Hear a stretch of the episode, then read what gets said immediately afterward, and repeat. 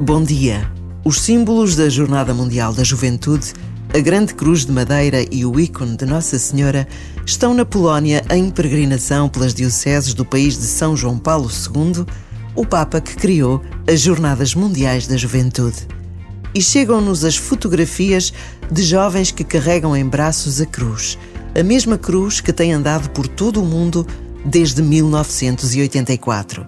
No Ground Zero em Nova York, ou no Ruanda em 2006, ou hoje na Polónia, a cruz tem sido sempre um sinal de esperança na nossa capacidade de construir e reconstruir o mundo.